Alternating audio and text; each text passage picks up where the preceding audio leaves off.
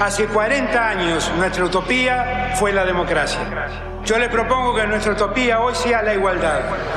No, la Argentina hoy está a la deriva, tratando de tapar parches. Vamos a hablar clarito. Hay proscripción. La grieta famosa, que es un invento de la política para generar odio y desde ahí conseguir más votos. Vas a meter preso a Videla a todos los responsables. Estamos trabajando en armar una estrategia para enfrentar la izquierda a nivel internacional. La izquierda tiene que pelearle y la peleamos todos los días. Si vos le tenés bronca, le tenés que pelear, pelear o tenés bronca, pero lástima a nadie. La moneda ya está en el aire. Empieza cara o seca en FM Concepto.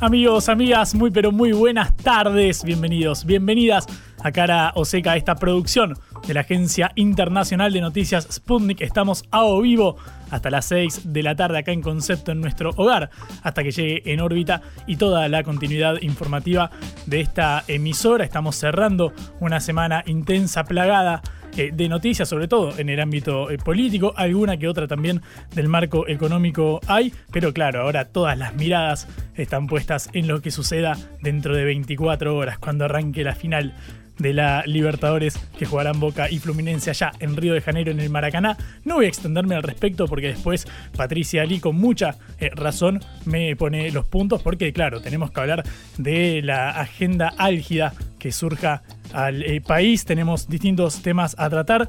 En primer lugar, bueno, nos meteremos con las repercusiones que continúan ahora en eh, la eh, oposición, ahora que estamos frente a una elección, obviamente por razones naturales, polarizada en el balotage, después de tanto tiempo hablando de las internas del oficialismo en el gobierno Alberto Fernández. Hace un tiempo ya que posamos la mirada en la oposición, particularmente en la coalición que quedó afuera de la segunda vuelta en Juntos por el Cambio, donde, claro, la ruptura a cielo abierto eh, parece haberse disparado con el hecho de que Mauricio Macri, el expresidente, y la ex candidata Patricia Burrich se volcarán eh, abiertamente a favor del libertario Javier Mirey. Pero el ruido no está solamente en Juntos por el Cambio, no es solamente dentro del PRO y también en el eh, radicalismo, sino que también se posa en La Libertad Avanza, el propio espacio de Mirey. Nosotros lo contábamos hace un par de días, el comunicado que hubo de eh, un sector de los legisladores electos, que claro, cuando sacas 30 puntos en las eh, elecciones y esto lo acompañas en el ámbito legislativo, bueno, es una porción considerable en la Cámara Baja y en la Cámara Alta. Bueno, algunos legisladores electos marcaron sus eh, diferencias con, la, con respecto a la decisión de incorporar el apoyo de Macri y de Burrich. Hubo, de hecho, gente muy cercana al expresidente eh, desmintiendo el hecho de que se tratara de eh, un apoyo incondicional, como dijo Milei, porque claro, el miedo era que ahora se loteara eh, un potencial gobierno del libertario con funcionarios ligados al PRO y que al final no fuera tan anticasta el menú eh, de Milei. Bueno, hubo una voz eh, ahí cercana al fundador del PRO y fundador de Juntos por el Cambio, Cambiemos entonces, que dice que en verdad no es un apoyo incondicional, sino que hay negociaciones en marcha. Pero también deberemos hablar de la agenda económica. Es cierto, fue calmo el clima en los mercados, donde se vio una baja considerable en el dólar blue con respecto a lo que veíamos hace unos 10 días, cuando había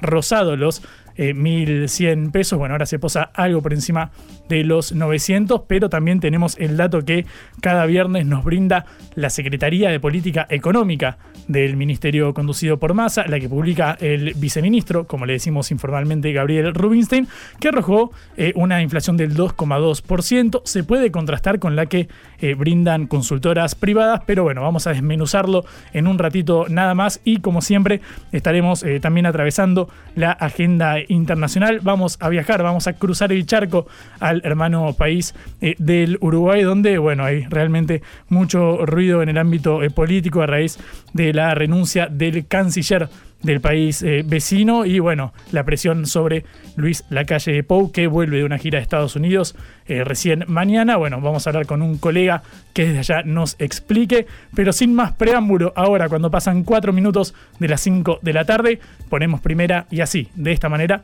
arranca Caroseca.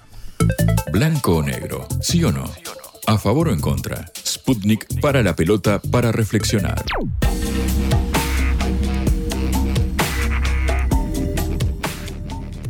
Gustavo Córdoba es analista político, eh, es eh, fundador de la consultora Suban Córdoba, a la que solemos eh, acudir en momentos de incertidumbre, básicamente como lo ha sido todo este año 2023. Queremos intentar aclarar el panorama político que estamos atravesando y para eso contamos con su presencia. Gustavo, muy buenas tardes. Acá Juan Leman te saluda desde Caroseca. Hola Juan, no sé si lo vamos a lograr, pero creo que la incertidumbre nos va a dominar incluso hasta después de la elección. Claro, ustedes son como los meteorólogos en estas semanas cuando clamamos por el sol y ustedes no saben bien qué decir, porque medio que no hay forma de pegarle. No, yo te diría que nuestro rol es más bien tratar de explicar por qué llovió, por qué no llovió, pero eh, dar el pronóstico ya es una cuestión diferente. Fíjate que es interesante el punto, básicamente porque la prensa nos pide datos, resultados, dame números y después, con los resultados puestos, ya otra vez las encuestas, este, pasó esto.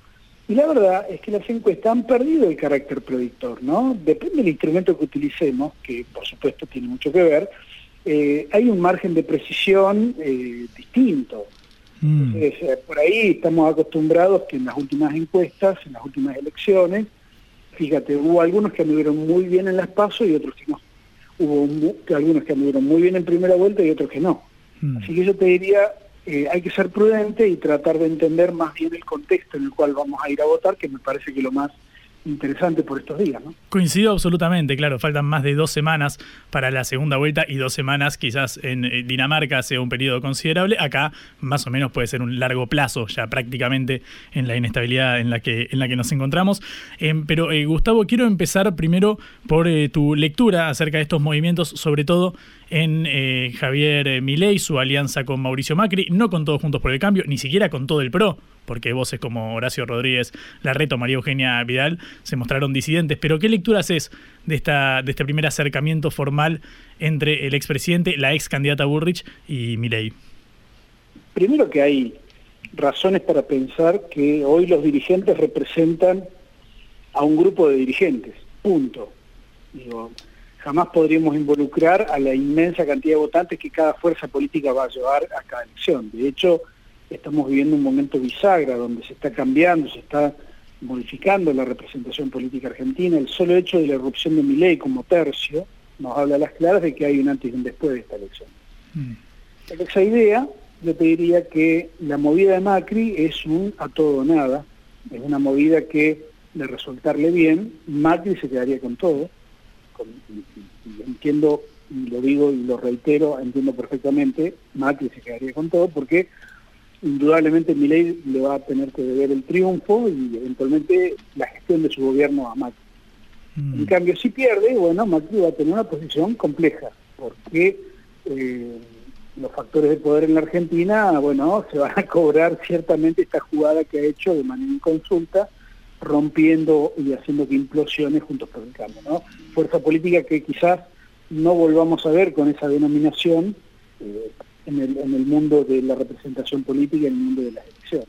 Mm. Entiendo que Milei ganó y perdió con este pacto con Macri, ganó influencia, ganó potencia, ganó por allí medios, ganó, no sé, influencia externa, eh, fiscalización, sobre todo en provincia de Buenos Aires, pero ciertamente también ha perdido centralidad, ha perdido de alguna manera eh, esa cuestión que lo identificaba como el anticasta, ¿no? Ese eje tan clarito que le permitió llegar hasta donde llegó y que hoy, por ejemplo, como consecuencia de esta pérdida de esa identidad anticasta, podría en el voto joven, que ley ganaba con 60 puntos antes, hoy nosotros lo vemos que Massa está peleando voto a voto y no te extrañe que Massa gane en el segmento joven, ¿no? Así que es indudable que algún impacto, algún efecto ha tenido en, en ese voto, este, pero ha ganado también en el segmento de los adultos mayores, ¿no? que es la base electoral de, de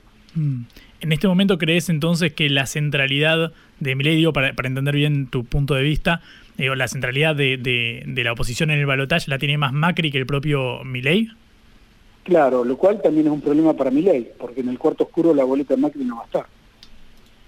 Mm. Bueno, pero, pero uno, uno, uno podría decir, bueno, con esos recursos necesarios, mi ley eh, quizás lo que hace es ampliar el espectro de, su techo, como se dice en términos de, los consultores, digo, poder subir o incorporar a nuevas, nuevas voces. Para vos, lo que, lo que puede incorporar por la puerta de adelante se le puede ir por la puerta de atrás, es decir, como vos decías, jóvenes que directamente pasen al blanco o que incluso pasen a masa, ¿eso me haría ruido o no? Veo que ni siquiera al blanco, veo que hay jóvenes que quizás no vayan a votar en este caso.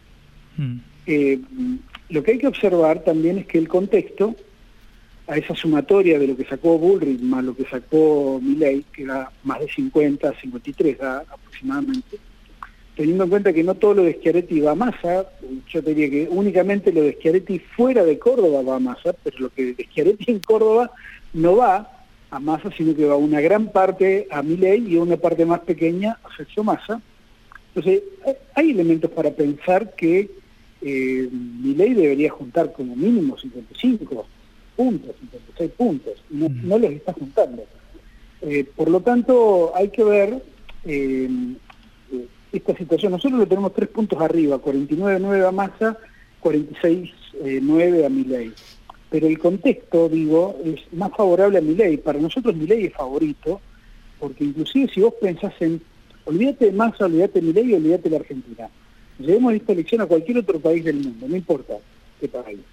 Y yo te diría, un oficialismo con esta, con esta economía es prácticamente imposible pensar en reelegirse o tener continuidad. ¿no? Eh, solamente Massa tiene continuidad y tiene posibilidades de triunfo porque enfrente tiene un candidato de las características de mi ley, ¿no? Que es un mm. candidato que claramente no da la talla de esta, de esta pelea, le falta rodaje, le falta expertise, le falta equipo, le falta narrativa, le falta discurso, nada de lo que le está dando Macri alcanza a compensar lo que le falta a Milei, ¿no? Este mm. Así que es una elección competitiva por eso. Digo, Massa tiene en contra el contexto económico, Milei tiene en contra su propia realidad, ¿no? Que eh, es un recién llegado a la política y que a pesar de eso, bueno, está compitiendo de igual a igual con Massa. Estamos hablando con Gustavo Córdoba, eh, analista político, consultor, dirige eh, la eh, consultora Suban Córdoba y Asociados. Em, Gustavo, em, viste que, bueno, lo que hemos, si algo hemos aprendido de estas, al menos de estas dos rondas electorales que tuvimos, las primarias y las generales, es que, bueno, puede cambiar el perfil de un candidato de un momento a otro. La verdad es que yo no imaginaba ni loco que Milei fuera a sacar 30 puntos y quedara primero antes de las PASO y tampoco imaginé que el oficialismo pudiera repuntar hasta sacarle casi siete puntos de ventaja eh, al Libertario y terminar primero en la primera vuelta. Para vos, con este panorama adverso, según lo que el, panorama que pintas, em, ¿qué movimientos podría esgrimir eh, Sergio Massa? Porque pareciera ser que ahora estamos hablando de eh, Milei y Macri y esos movimientos, y bueno, en el oficialismo hay cierta calma, por otro lado. ¿Pero qué tiene que hacer? ¿Polarizar con Macri? ¿Qué, qué le recomendarías vos si fueras el asesor de Massa? No, no, no, polarizar con nadie. Yo lo que creo es que hay que trabajar las provincias, los lugares en donde hay una eh, demanda de votos dormida respecto del 2019. Creo que el peronismo tiene, sobre todo en la provincia de Buenos Aires y en el conurbano, un, bastión que debe mejorar el perfil de los votos que ha obtenido en la primera vuelta. Allí va a encontrar seguramente algunos porcentajes interesantes. Eh, te digo más, los poquitos indecisos que nos quedan a nosotros son de la provincia de Buenos Aires, justamente no son peronistas, los indecisos, sino que son votantes de Bullrich, mayores de 50 años, mujeres. Eh, y hay una característica del voto femenino que es que siempre demoran un poco más que el voto masculino porque tienden a racionalizar un poco más y a pensar un poco más el, destino del voto. ¿no? Eh, te diría, hasta me podría arriesgar que son votos más radicales que el PRO. Eh, pero bueno, eso también forma parte de la campaña electoral. Hay que llegar y conversar, hay que tener una conversación con esos votantes. Mm. Hoy por un videíto de TikTok o de, las redes sociales no llegás de manera directa al votante, sino que eso puede darte una oportunidad de conversación. Y allí está el rol de las campañas ¿no? y del debate. Mm. Fíjate que en general nosotros decimos que las campañas electorales han perdido efectividad, han perdido eficacia. ¿Por qué? Porque, bueno, eh, te das cuenta, ¿no? Eh, en el mundo de hoy antes se hacía un spot y con ese spot liquidabas una elección. Hoy tenés que hacer 300 spots y cogidas. Eh, cambiaron mucho los formatos de consumo de, la sociedad.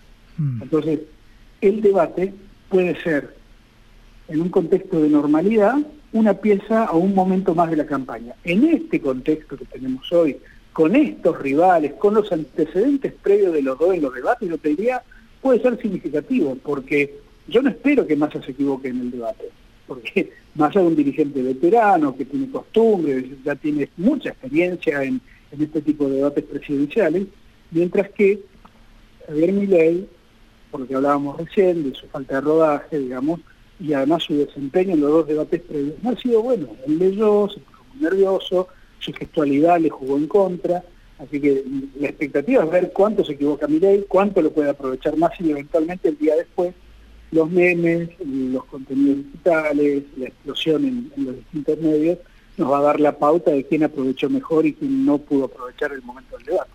Mm. Eh, Gustavo, quiero hablar sobre un actor que me parece que cobra cada vez mayor eh, peso, al menos bajo mi punto de vista, que es el radicalismo, que bueno, estuvo algo soslayado durante la presidencia eh, de Macri, luego durante estos eh, cuatro años pareció también que el PRO lideró a la, a la coalición opositora. ¿Qué rol crees que está empezando a, a, desempeñar la UCR? Escuchamos que su presidente, Gerardo Morales, dijo ni más ni menos, voy a hacer todo lo posible porque no gane Javier Milei, casi, bueno, anunciando su, su voto eh, a masa. ¿Cómo crees que se perfila, independientemente de cuál sea el resultado de, de, del domingo 19?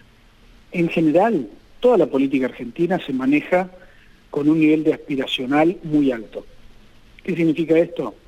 Que confunden a dónde quieren llegar con el, en el lugar en donde están. Por lo general dicen, bueno, nosotros tenemos tanto poder, tanta fuerza, y la realidad te indica otra cosa. Yo creo que el radicalismo tiene un enorme problema, que es no haber trabajado nunca el andarivel nacional de las principales figuras que tiene esa fuerza. Porque si vos te pones a ver a nivel municipal, el radicalismo tiene un nivel de fortaleza extraordinario. Consiguió, en el nivel de la representación provincial, unos resultados también extraordinarios. Tenía tres gobernaciones, ahora tiene cinco, es decir, puede mostrar un crecimiento de los distritos que gobierna o que va a gobernar. Con toda la estructura provincial que eso significa también, ¿no? Pero nunca pudieron, en el último, te diría, ocho años, diez años, nunca pudieron instalar una candidatura o un grupo de dirigentes nacionales de tal manera que pudiesen aprovechar ese caudal municipal y provincial en una figura o en, en varias figuras nacionales. No les alcanzó ni a Lustó, ni, ni, a Morales, ni a Cornejo, que fue presidente del radicalismo, recordarás, a construir una identidad nacional. Fíjate que al revés, el PRO sí logró tener por lo menos un poco nacional aunque nunca tuvieron eh, desarrollo provincial, ¿no? Porque fíjate, recién ahora Nacho Torres en Chubut, este, lo de Entre Ríos, eh, el gobernador electo Frigerio, eh, tienen dos gobernadores que hay que ver cómo siguen, el de San Juan y el de San Luis, que por ahí puedan integrarse al PRO, pero fíjate que ellos sí fueron más inteligentes y al momento, digamos, de buscar la representación presidencial o de buscar candidaturas presidenciales, al PRO se le facilitó enormemente. Tal, tal es así que los dos que compitieron en Juntos por el Cambio eran del PRO. Mm. Entonces, yo creo que el radicalismo tiene que, bueno, a ver, pero en primer lugar, ¿tiene hoy una centralidad política que antes no tenía? Sí. ¿Tiene hoy dirigentes que tienen un perfil de liderazgo más importante que antes no tenía? Sí. Yo creo que, por ejemplo, la irrupción de Emiliano Jacobiti como un líder del radicalismo porteño, que también ciertamente tiene una presencia nacional, me parece que es muy relevante, ¿no? Es una figura que podría, puede darle al radicalismo un nivel de organización y estrategia política importante. Ahora, bueno, tiene que tratar de hacer coincidir lo que tiene a nivel municipal, a nivel provincial, con la proyección nacional. Gustavo, te vuelvo al oficialismo un instante. Quizás uno de los eh, protagonistas de, de, la noche del 22 de octubre fue Axel eh, Kisilov, quien fue reelecto sacándole más de 20 puntos eh, a su segundo ahí a Grindetti en la, en la provincia, también a Carolina Píparo. Es algo menos, es cierto, que lo que obtuvo en 2019, pero de todos modos es un contundente triunfo, casi obteniendo el 50% eh, de los votos. Considerando que bueno, hay un porcentaje importante, como vos marcabas, de eh, votantes que no acudieron a la elección, que son bonaerenses que están en el distrito más poblado eh, del país, ¿crees que a Massa le conviene mostrarse con Kisilov o es mostrarse con un sector que alguien lo puede vincular al kirchnerismo y que genere, no sé, una suerte de espantavotos en ese sentido? No, no solamente le conviene, sino que además mostrarse espalda con espalda como fue el final de la campaña bonaerense. creo que hay una, una sociedad allí muy virtuosa en términos político-electoral, ¿no? Entre ambos. Y sí, creo que además Axel ha ganado su elección de manera muy este, espectacular también, ¿no? Y a pesar del contexto, así que claro, ¿cómo no te vas a pegar con un gobernador exitoso? De hecho, una de las claves para entender quién puede ganar o quién puede perder las presidenciales en la Argentina es si vos tenés o no ya en el haber eh, la provincia de Buenos Aires como una victoria. Mm. en este caso Massa lo tiene. Entonces, esa figura de Axel Kicillof te diría es determinante.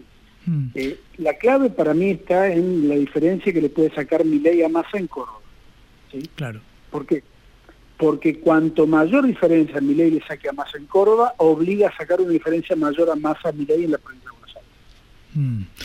Gustavo, la última, referida a la participación electoral Em, sabemos que bueno, en los comicios desdoblados que hubo cuando cada provincia eligió a sus autoridades a lo largo del año, vimos que el, ausentismo fue un protagonista en algunas instancias. De hecho, el voto, el, perdón, la abstención superó al, o el voto en blanco superó al segundo o el tercer candidato más votado, considerándose una fuerza bueno, muy importante. Y ahora en las primarias tuvimos la menor participación histórica para una elección presidencial y de nuevo en las generales también cerca de 77% de, de participación, que sigue siendo uno de los registros eh, más bajos. ¿Qué rol crees que van a desempeñar quienes no se presentaron en la primera vuelta y tienen la posibilidad de hacerlo en el, en el balotaje? ¿Para dónde crees que puede decantar ese voto? No lo sé, pero yo no me, no, me quejo de los porcentajes de votación que tenemos porque son acordes al contexto, ¿no? Eh, fíjate, señalas bien las elecciones provinciales y fueron elecciones que, tuvieron alguna señal de una merma en la participación. Aunque si uno ve en promedio, digo, cayó en, la serie histórica, si contamos todas las provincias argentinas, cayó dos puntos. La, caída en la participación se da en algunas provincias, en otras no, en otras ha mejorado. Entonces, en el promedio sí ha habido una baja de dos puntos, a nivel nacional también ha habido una baja prácticamente equivalente de dos puntos, pero no es nada, nada que sea, digamos, extraordinario, ¿no? Está dentro de lo previsible. Lo que sí hay que decir es que eh, entre la paso y la primera vuelta, te, acordarás que decían que iba a haber menor participación porque había emergencia climática. Mm. En Entre Ríos, Santa Fe, Buenos Aires, ¿no? en toda la zona centro de Argentina había emergencia meteorológica. Mm. Y nosotros preveíamos antes de la emergencia meteorológica que iba a votar el 74%, que era un muy buen porcentaje, es decir, crecer 5 puntos de la paso a la primera vuelta en este contexto, consideramos que era realmente óptimo. Votó el 77, en realidad votó el 78 de acuerdo al escrutinio definitivo. Con lo cual yo te diría, fue una excelente participación de acuerdo al contexto. Y, para lo que viene, eh, yo creo que hay una fantasía, ¿no? En, los mismos que dijeron que la lluvia iba a hacer que los votantes no fueran, ahora dicen el feriado este del día 20 va a llevar un millón de votantes menos. Puede ser, puede ser pero estamos viendo otra actitud en el votante, de, querer ir a definir, de querer ir a votar, de no dejar esto en manos de otros, ¿no? Creo que hay un compromiso de votar por la democracia muy importante, independientemente de a quién voten. Eh, veo que incluso hasta podemos llegar a repetir el porcentaje de votación de la primera vuelta. Puede estar un punto por debajo, puede estar un punto por, por encima, pero no va a haber una gran, una gran modificación al respecto. Lo que sí creo es que vos te pones a ver la, paso fue una pelea entre el voto IRA versus el voto miedo, y triunfó el voto IRA. Mm.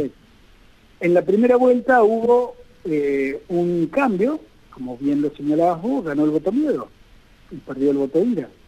Vamos a ver en esta última instancia eh, cómo, cómo termina la historia, ¿no? Pero es bien, bien atractivo, bien interesante entender que esto está en manos de la gente, que está en manos del pueblo, que está en manos de la sociedad argentina, que tiene que definir en libertad, digamos, porque no queda otra, cuál es el modelo de país que quieren para adelante. Gustavo, muchísimas gracias por este ratito, muy claro y muy amable como siempre. No, gracias a vos. Abrazo enorme. Abrazo grande. Era Gustavo Córdoba, consultor, analista político, dirige Suban eh, Córdoba, una de las fuentes que más eh, consultamos para enterarnos o al menos intentar anticipar el panorama electoral incierto que se avecina como viene sucediendo en estos últimos meses. Estamos a 16 días del balotaje y así lo cubrimos en Caroseca. En la vida hay que elegir. Cara o seca.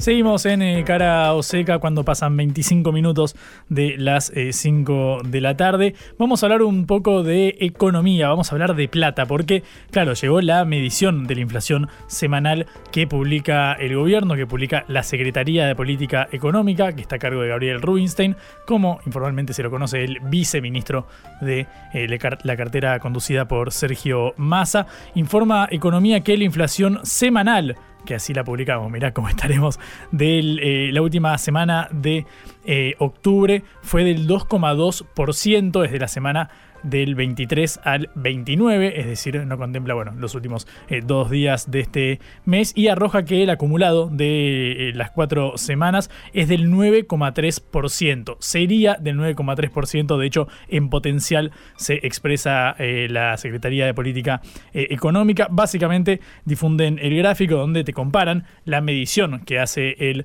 gobierno que arroja una leve baja con respecto al mes de, bueno, agosto por supuesto, que fue la inflación eh, récord después de la evaluación, también en comparación con septiembre, de este modo estaría tres puntos por debajo de eh, la que arrojó el mes eh, anterior. Recordamos que había sido 12,7 antes, después, perdón, del 12,4. Bueno, lo cierto es que ahora en unos días antes del balotaje sabremos a ciencia cierta lo que indica el, el, gobierno, lo que indica el INDEC oficialmente.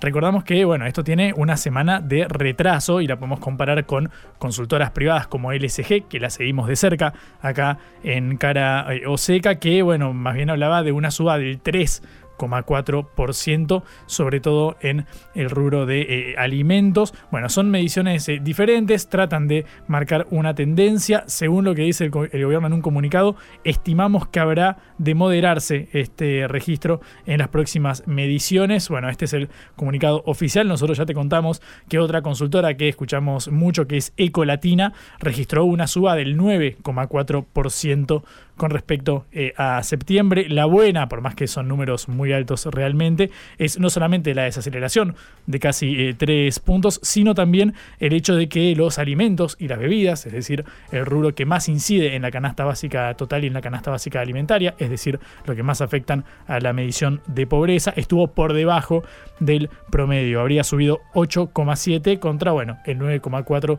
del índice general eh, de precios. Y otra vinculada a la eh, economía, en este caso más respectivo a la salud, pero bueno, tiene una clara incidencia de la macroeconomía es que Carla Bisotti, la ministra de Salud de la Nación, se refirió al tema de la falta de insumos médicos que estamos eh, viendo. Bueno, esto se ve por supuesto a ciertos temas con las eh, importaciones, lo hemos tratado en Caro Seca la semana pasada. La ministra habló en Futurock hoy a la mañana y escucha lo que dijo. Estamos trabajando desde eh, hace muchísimo con la Secretaría de Comercio, con el Banco Central, eh, con AFIP, con aduana, con todas las cámaras y todas las empresas para poder. Lo de las IRAS, las importaciones está, digamos, resuelto, ya está el circuito armado. Estamos trabajando el tema de la liberación de los pagos de los insumos críticos y eh, estamos trabajando también porque una vez que eso está resuelto entra, digamos, la especulación financiera. Nos importamos los insumos al dólar oficial y después guardamos los stocks para ver si aumentan los precios, se los queremos cobrar al dólar. Este, lo quieren cobrar, digamos, a, los financiadores al dólar, este, digamos, más caro.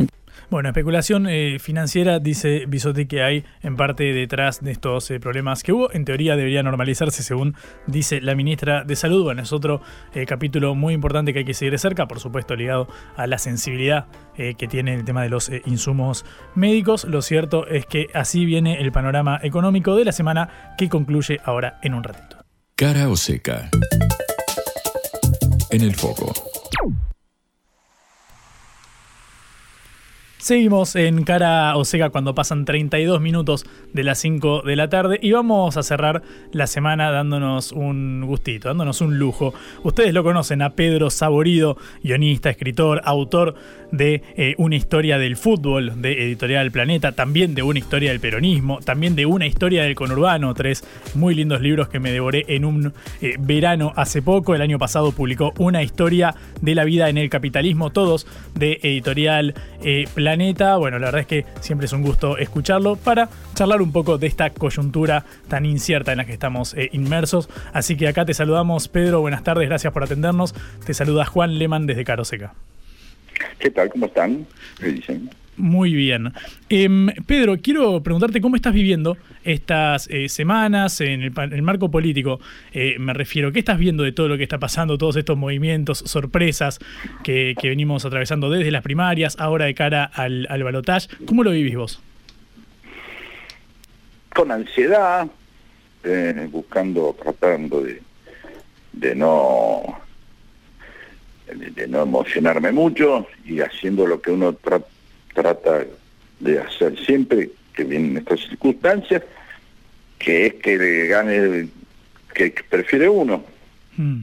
Y para eso uno se tiene que poner en, un modo más activo, eh, un modo más, si querés, eh, ¿cómo te podría decir? Un, un, modo, un modo menos indignado y, y, más eh, ocupado, por decir de alguna manera, ¿sí? Hmm. Eh, más que estar observando y mirando y diciendo, ay, no puede ser esto, no puede ser lo otro. Eso, obviamente, siempre hay un momento para eso, al principio cuando alguien se entera, pero después hay que pasar un modo más activo y, tratar de hacer algo, ¿no? Hmm. Este, tranquilo, sin seduciendo, de a poquito, sin enojarse, escuchando. Mm. Sí, sobre todo cuando es una coyuntura tan eh, difícil de, entender, me, imagino, al menos que fue tan rupturista en muchos, no hay muchos sentidos. La lluvia no hay que entenderla. Llueve. Bueno, si uno, se si uno lo entiende, lo tiene que entender para eh, desarmar como una bomba o como algo que no funciona. Mm. Ahí tenés que entender. Mm. Si no, te quedas como, no entiendo, no entiendo. Y bueno, sí, no entendés. Yo tampoco entiendo cómo funciona el hígado, pero sin embargo, lo usás. Cuando me duele. Claro. Em, eh, Pedro, bueno, pareciera ser que fue en cierto punto eh, una, una, forma de, lema de la, de la, campaña el hecho de no aproximarse desde la eh, condena o el prejuicio, digo, desde el peronismo hacia los votantes de Milei, sino más bien desde la comprensión. ¿Qué pensás de lo que ha hecho el, ministro, el candidato Massa ahora, de lo que ha sido su desempeño en esta campaña, con una coyuntura económica que es muy adversa? Y bueno, me parece que eh, hizo lo que, por decirlo de alguna manera, hizo lo que pudo. Mm. Eh, y cuando digo lo que pudo, estuvo muy bien, porque trabajó desde un lugar precisamente de, de comprensión, de un lugar de entendimiento de esa coyuntura, y no desde un lugar de indignación frente a cómo estaban ocurriendo las cosas, no mm. enojándose como sobre lo que pasaba, sino entendiendo que eh, esto era lo que estaba ocurriendo y a partir de ahí empezó a, a, moverse, a manejar su discurso, a hacer, a tratar de solucionar un montón de problemas que no se vienen solucionando, eh, entender. Y entonces, digo, desde, ese lugar, eh, este, me parece que, está haciendo todo lo posible. Mm. Em, quiero eh, eh, preguntarte por tu perspectiva desde el punto de vista hasta casi eh, profesional. Vos que, bueno, has mostrado... No, no, no, me vas a preguntar sobre esto. No, no, no, pero quiero, ver al, prisma con el cual ves la, realidad. Incluso, bueno, que imagino que tenés muchos insumos cotidianamente para hacer humor, al menos para interpretar en esa clave lo que sucede. ¿Cómo ves este corrimiento de los temas de agenda? Yo creo que hace dos años no hablábamos del tema de privatizar el mar o de venta de órganos, que después es un mercado de órganos, venta de niños. Evidentemente había un lugar, eh, eh, uno agarra y entiende que lo que lo inimaginable puede ocurrir. Hmm. Entonces, creo que, siempre hay que estar preparado para lo inimaginable, hmm. eh, ¿no? lo cual es muy difícil, muy difícil.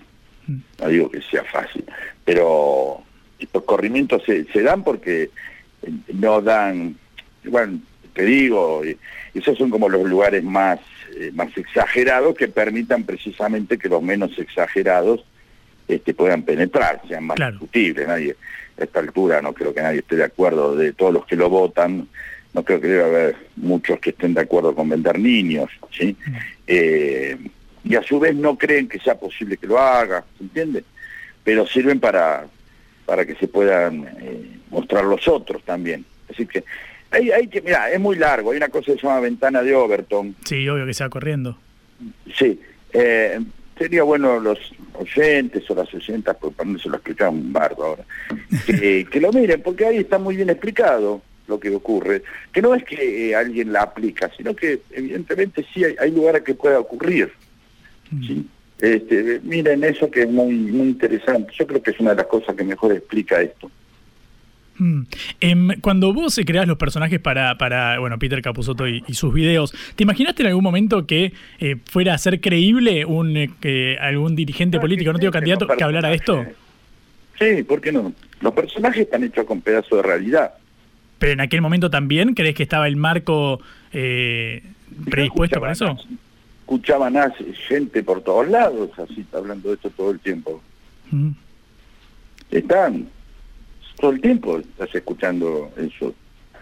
Este, con más o menos. Después el problema es que si vos considerás que eso es un, caso aislado es algo que en un momento sí puede sintetizar en un montón de gente que dispersa, que encuentra a alguien que piensa algo parecido y lo lidera. ¿Entendés? Claro. No, no es, ay, qué increíble. No, no. Los personajes están hechos con se lo puede exagerar un poco, se puede hacer algo para que tenga un poco más de gracia, ¿viste? Pero no, pero, los personajes siempre son son hechos, son reales, ¿no? No la parte en que vuela un personaje, obviamente, pero no la sabe tampoco. Estamos hablando con Pedro... Eh, la parte que vuela también. Claro. Estamos hablando con Pedro Saborío. Pedro, quiero preguntarte por un posteo de Instagram, mirá qué específico que soy, porque em, leí una nota muy interesante de Leandro Renú en página 12 hablando sobre el conurbano y todo lo que, se deposita en la figura del conurbano bonaerense. Bueno, obviamente a raíz de tu libro te quiero preguntar, porque hace poco se generó mucho ruido por un posteo de Javier Milei donde mostraba esta escena de, de Matrix, donde había que elegir qué pastilla tomar, y una pastilla era tener dignidad y la otra era eh, cito textualmente, cagar en un balde. E inmediatamente salieron este tema de, bueno, los prejuicios que hay sobre los votantes y lo, medio que lo metieron de lleno ligado al conurbano bonaerense y todo el estigma que, cae. A partir de tu libro, ¿qué lectura tenés sobre el rol que desempeña este distrito clave en el, en el electorado nacional? ¿Pedro? Hola, hola. Hola, Pedro, ¿me escuchás? Hola. ¿eh? Yo te escucho perfecto. ¿Vos me escuchas bien ahí, Pedro? Sí, sí, estoy teniendo unos ruidos ahí raros. Uy, eh, ¿escuchaste la pregunta o te repito? Bueno, estamos eh, hablando con Pedro Saborido, particularmente sobre su lectura a raíz de uno de sus últimos libros que recomiendo fervientemente, eh, una historia del conurbano. Obviamente también recomendamos una historia del peronismo, una historia del fútbol, todos temas que vuelven eh, sistemáticamente sobre la agenda en estos eh, momentos. Ahí intentamos reconectarlo, le preguntábamos sobre una publicación de Javier Mirey que ahora se borró. Sabemos que Pedro coincide con la, bueno, es peronista de, de formación política y lo ha expresado así abiertamente y por eso nos interesa ver esa lectura. Esta semana hablamos mayoritariamente con gente de la oposición, pero claro, dirigentes eh, políticos, no con personas del ámbito de la cultura, quizás para reflexionar desde otro punto de vista. Y me parece que es interesante, sobre todo cuando es viernes, cuando estamos cerrando la semana, cuando faltan 20 minutos para las 6 eh, de la tarde. Así que bueno, en instantes conectaremos nuevamente con Pedro eh, Saborido. Mientras tanto, yo te voy a contar sobre una declaración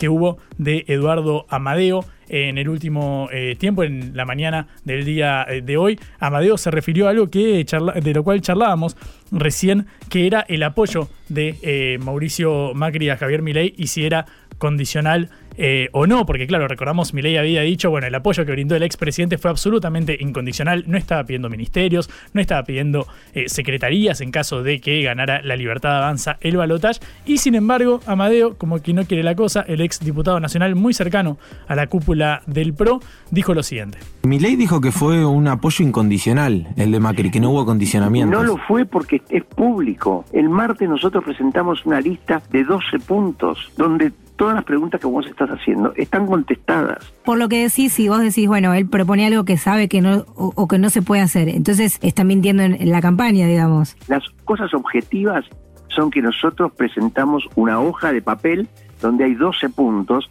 donde hablamos del tema de los donde hablamos, uno creo que es el tema tercero o cuarto, habla explícitamente de la educación pública de calidad. Claro. Eh, y, esa, y ese es nuestro punto. Y detrás de eso vienen los 40 o 50 diputados que tenemos nosotros. Claro. ¿Y Milei aceptó eso? Bueno, sí. Si no, le hubiera dicho a, Macri y a, Patricia, váyanse a la miércoles. Bueno, así se expresaba Eduardo Amadeo. Claro, sabemos que lo que dijo Milei fueron dos expresiones. Primero, tabula rasa con respecto a las expresiones vertidas eh, sobre Patricia Burrich durante la campaña. Casi un lo que pasó, pasó. Em, y la otra era el apoyo incondicional, que bueno, era más bien un apoyo en torno a las ideas de la libertad que eh, profesa Mauricio Macri según Javier Milei y también, por supuesto, Patricia Burrich. Ya hablamos mucho sobre el ruido que suscitó todo este eh, tema, así que ahora, bueno, volvemos a hablar con Pedro Saborío, lo tenemos nuevamente en línea. Pedro, ¿me escuchás bien ahí? Sí, sí, mira, el, conurbano obviamente tiene estas imágenes y, él impacta lo que dice y es el lenguaje lo que impacta. Hmm. Eh, y ahí es donde uno empieza a perder el tiempo indignándose. Hmm. Parte de, lo que logran estos estos posteos es eso, ¿no? Hmm. Son como golpes bajos, es como la hinchada, ¿viste? Como algo que te grita en contra. Eh, salir rápido y ver cómo uno utiliza eso en pos de lo que quiere hacer uno y, salir rápido de eso, ¿no? Salir rápido de eso. Pedro, la última pregunta, eh, que aprovechando que estamos bueno, con problemas de, señal, em, quiero eh, preguntarte cómo ves lo que sucede en la, en la provincia de Buenos Aires, cómo viste a Kisilov, eh, bueno, centrándonos en estos dos temas, en el peronismo y en el conurbano. En la, en la en, la gestión y, obviamente tratando de buscar desde ahí el, triunfo. ¿no? Han hecho una, se ha hecho una buena campaña, se ha hecho una buena gestión, ha sido determinante mm. y esperemos que, que vuelva a ocurrir lo mismo. Mm. Pedro, muchísimas gracias por este ratito. Sí, hagamos, la semana que viene hagamos un ratito más si querés. Dale, me parece perfecto. Buen fin de. Chau, loco. Era Pedro eh, Saborido, un lujito que nos damos para cerrar la semana em, acá, en Caro Seca. Cara Seca, en Concepto FM 95.5.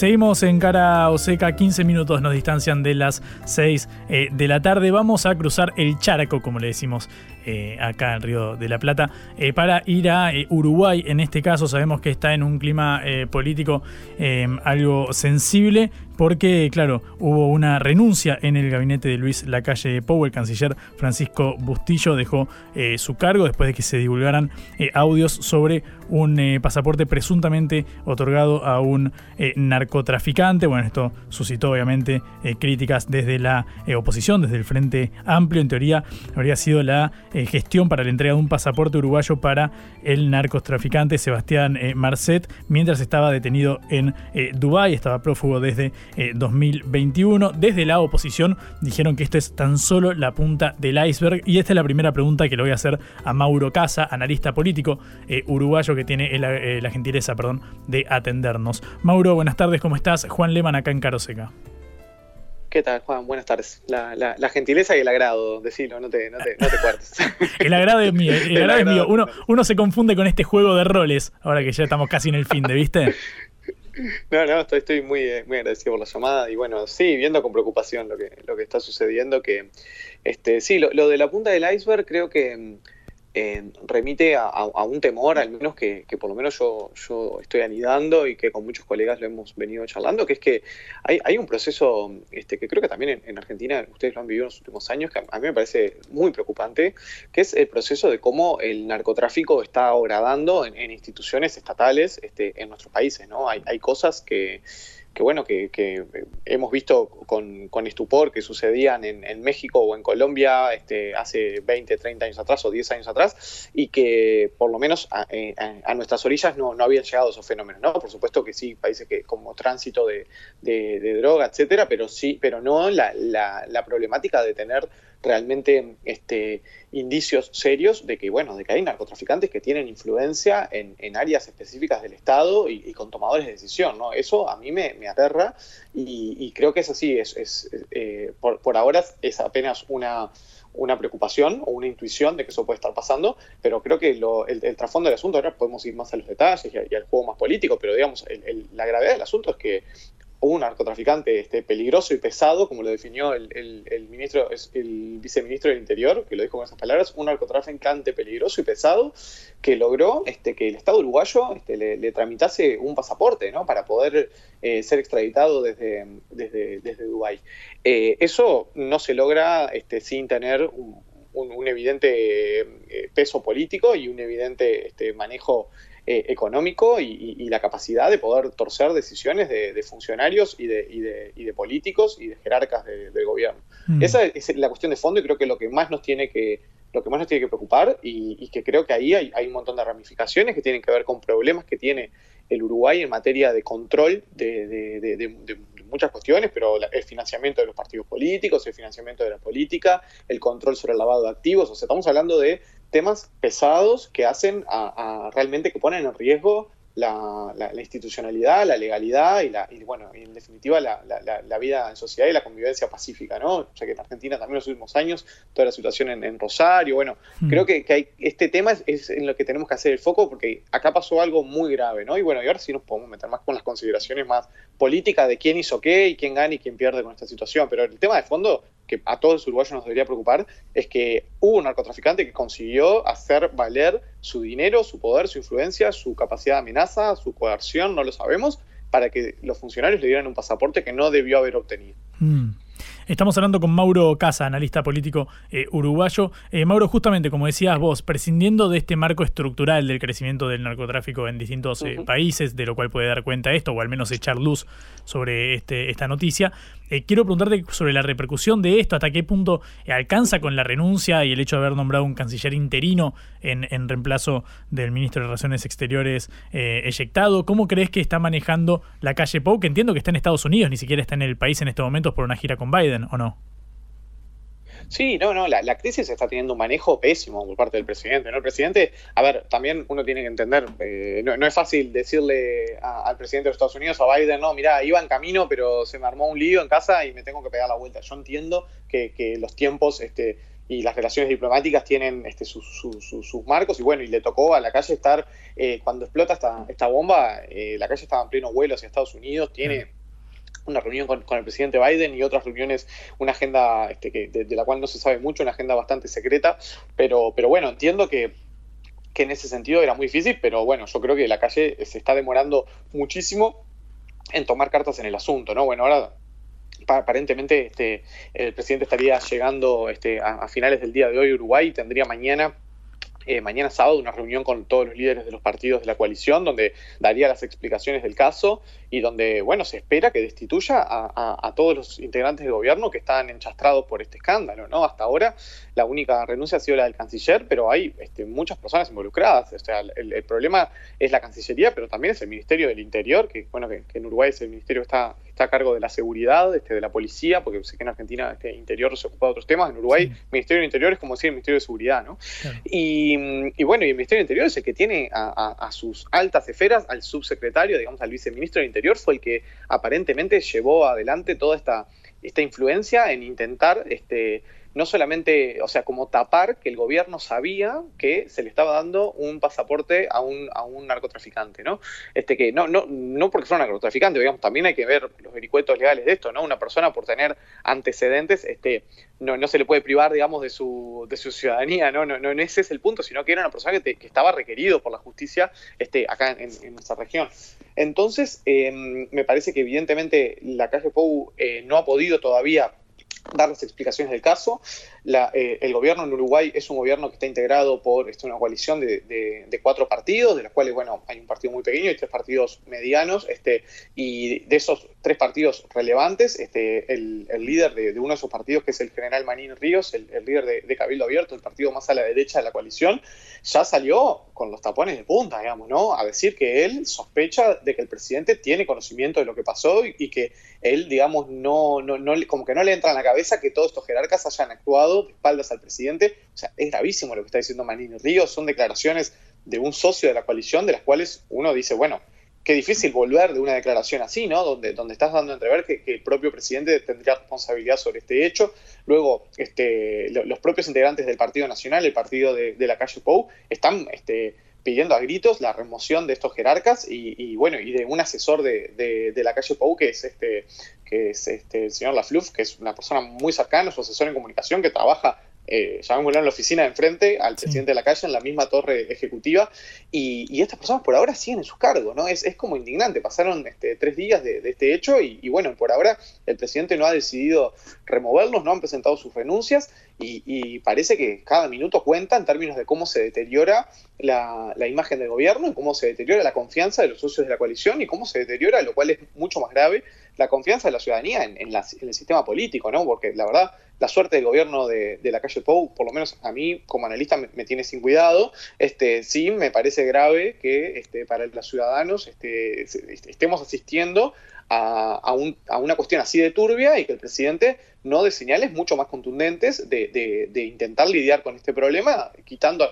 al menos a las personas más visiblemente este, comprometidas con, con, esta gestión que se hizo. Bueno, eh, esperamos que que el presidente llegue en las próximas horas y que en el día de mañana dé las explicaciones del caso. No se sabe que, bueno, en el momento que el presidente ponga un pie en el aeropuerto, va a estar toda la prensa allí, algo va a decir, suponemos que en este momento estará preparando como cuál es su explicación para dar, pero bueno, también, eh, no, no, no la quiero hacer muy larga, pero en los últimos años eh, ha, ha, habido episodios, este es un episodio gravísimo, el más grave de, de caso de, de, corrupción, el escándalo más grave de corrupción, al menos que yo tengo memoria en la política uruguaya, pero, pero en los últimos años ha habido este, escándalos importantes que también han tocado personas muy cercanas al presidente de la calle, ¿no? Hace un par de años este, el caso Astesiano, que era el jefe de seguridad del presidente, este, está un tipo metido en un montón de, de en corruptelas varias, digamos, y en escuchas ilegales, etcétera. Luego ahora este, este año el, caso de, del senador Penades, o sea, un caso horroroso de, bueno, de, abuso sexual de, menores y de corrupción de menores, este, también, o sea, una persona a la cual el presidente le dio todo su respaldo cuando aparecieron las primeras denuncias, por supuesto que en esto la calle Pau no tiene nada que ver, es algo de la vida privada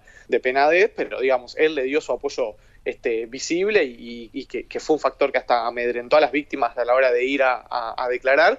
Y ahora esto que también que sucede como en, en, la más alta cúpula del gobierno. Entonces, el presidente a todos estos temas ha respondido siempre como de una forma bastante si se quiere, bastante liviana, ¿no? Diciendo, bueno, bueno, fui traicionado en mi confianza, yo confié en estas personas, era mi amigo y le creí. Bueno, son explicaciones que al menos a mí no me parecen satisfactorias, que no, no han alcanzado, pero que creo que esta vez este, pienso que la ciudadanía se lo va, se lo va a cobrar, ¿no? Porque es, es un caso realmente grave. Mm. Mauro, la última pregunta ligada al escenario político que bueno se abre en estos momentos. Sabemos que le queda algo más de un año de, de, de mandato al eh, presidente Lacalle Pou. ¿Cómo crees que está tomando esto la, la oposición, eh, digamos, de cara bueno, a los próximos comicios presidenciales que, que haya? ¿Cómo crees que lo está canalizando? Yo creo que, que, el Frente Amplio en este momento está actuando muy responsablemente en el sentido de, bueno, está creo que siguiendo esa máxima de, de Napoleón, ¿no? De cu cuando, cuando tu enemigo se está equivocando, no lo interrumpas, ¿no? Digamos, el Frente Amplio está bastante quieto, bastante a la expectativa, este, reclamando, exigiendo este, la, las renuncias de todos los involucrados, exigiendo explicaciones al presidente, pero tampoco está este, llevando la crisis esta, que es una crisis del gobierno y una crisis política, a un plano más institucional. ¿Por qué? Porque el Frente Amplio perfectamente en este momento podría estar iniciando un juicio político al presidente. O sea, la constitución del Uruguay prevé, nosotros somos un sistema presidencial, o sea, no somos un parlamentarismo, no se puede, este, eh, sí, sí, se puede censurar a los ministros, sí se puede quitarle la confianza a los ministros del Parlamento, pero no al presidente. La única forma que se tiene de ir contra el presidente por parte del Parlamento es a través de un juicio político, eh, lo cual se, es como la, digamos, es, es como la, la, bala de plata, ¿no? Es, lo, es, presionar el botón rojo y, y, y, que vuelen las ojivas nucleares, ¿no? El juicio político, digamos, es lo más grave que puede plantearle la, la oposición al presidente. El tema está sobre la mesa, digamos. No, no, yo no descartaría que si las explicaciones de la calle Pou no son este, satisfactorias, si la calle Pou no solo explicaciones, sino que si no toma medidas para asegurar que se está investigando qué sucedió, que se va, digamos, llevar a la justicia a quienes llevaron adelante esta gestión, etcétera, yo no descartaría que el Frente Amplio pudiera apelar a un juicio político. Por supuesto, después el Frente Amplio no tiene los votos en el Parlamento para lograr un juicio, para lograr una destitución del presidente vía juicio político, ¿no? Pero este, ya solo el hecho de que eso se iniciara sería este, un, conflicto entre los poderes legislativo y ejecutivo y una crisis este, institucional sin precedentes desde, desde, diría, desde el golpe de Estado del, 73, mm. ¿no? Entonces, eh, por ahora lo digo como una alternativa, como algo que el Frente Amplio no ha eh, iniciado ese camino pero me parece que no está descartado, que si las explicaciones y las acciones de la calle en las próximas horas no son contundentes, este, puede, puede suceder. Mauro, muchísimas gracias por este, por este ratito completo del panorama que nos diste desde allá. Te agradezco mucho por tu tiempo. Dale, les mando un abrazo. Abrazo grande. Mauro Casa, analista político uruguayo, para cerrar esta edición de Cara o Seca. Pasará un fin de semana hasta que nos encontremos. Habrá nuevo ganador de la Copa Libertadores. Yo no quiero hacer mucha mención al tema, sabemos que es sensible, pero eh, el día de mañana se verán las caras Boca y Fluminense y eso nos tiene un poquitito ocupados. El lunes nos encontramos con equipo eh, completo, Celeste Vázquez en la operación, Augusto Macías en la producción de este envío. Mi nombre es Juan Leman, siempre liderados por nuestra capitana Patricia Lee. Les recuerden que nos pueden escuchar en sputniknews.lat. Les doy un abrazo y nos encontramos el lunes. Chau. Vamos a hablar clarito. La guerra contra las drogas ha fracasado. Se ha producido un genocidio en mi continente. Tenemos nosotros que plantar una sola voz y que América Latina, el Caribe, le diga a los Estados Unidos de Norteamérica, no más golpismo. Y se aplica lo que decía Tolstoy, un gobierno que no procura la justicia no es más que una banda de malhechores. Qué cosa rara que diga gracias a la vida a pesar del dolor, porque mi hija dio la vida sabiendo que había que cambiar. La vi ahí que, brillaba, que sobresaltaba en ese estadio hermoso y no lo pensé y, y la fui a besar. La vida está llena de tropezones y de fracasos, pero es hermosa. Cara seca